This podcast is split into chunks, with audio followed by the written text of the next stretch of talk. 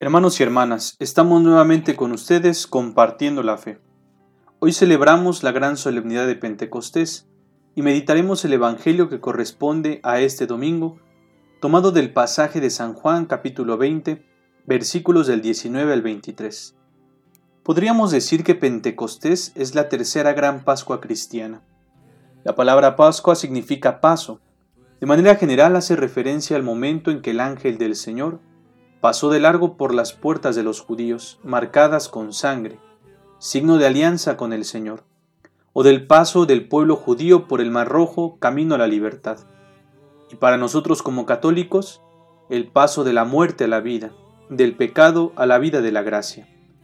Entendiendo el significado de la palabra Pascua, tenemos que decir que la primera Pascua la celebramos en Navidad porque pasamos de las tinieblas a la luz admirable que nos trae el nacimiento de nuestro Salvador.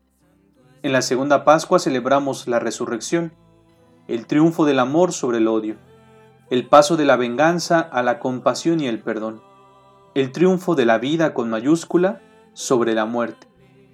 Y como dijimos anteriormente, la tercera Pascua es Pentecostés, el paso del Espíritu Santo, Dios que se hace aliento vital el fuego que todo lo abraza, lo purifica y lo transforma, la fuerza que pone todo en movimiento, hasta a los corazones más duros y fríos, el don del Espíritu que todo lo recrea, lo hace nuevo.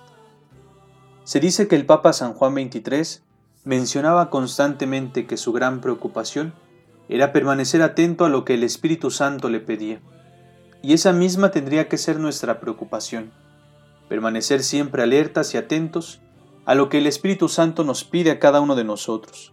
Solo cuando dejamos que el Espíritu sople y actúe en nosotros, vamos convirtiendo la historia de los hombres en historia de Dios, en historia de salvación.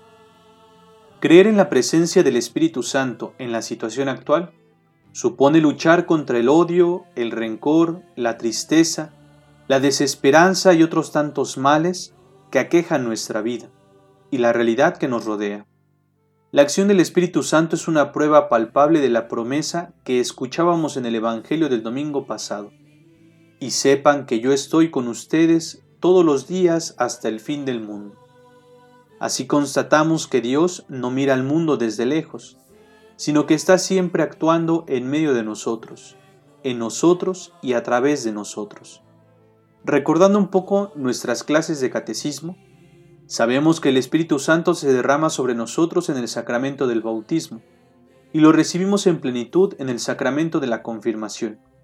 Pues bien, esta presencia del Espíritu Santo en nuestras vidas es una luz que ilumina nuestro camino para conducirnos según la voluntad de Dios.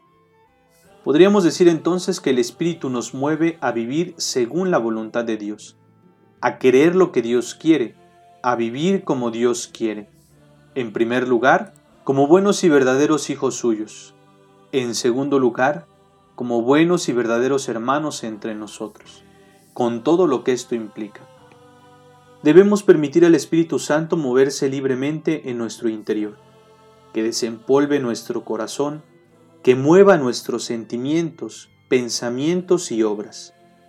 Si hemos recibido el Espíritu es para dinamizarnos, para ayudarnos a despertar de la monotonía, para renovar nuestra vida y ayudar a otros a renovar la suya, no como una simple manita de gato, sino como una renovación en el sentido más profundo de la palabra, hacer nuevas todas las cosas, nuestro corazón, la vida, los sentimientos, los pensamientos, las acciones, etc.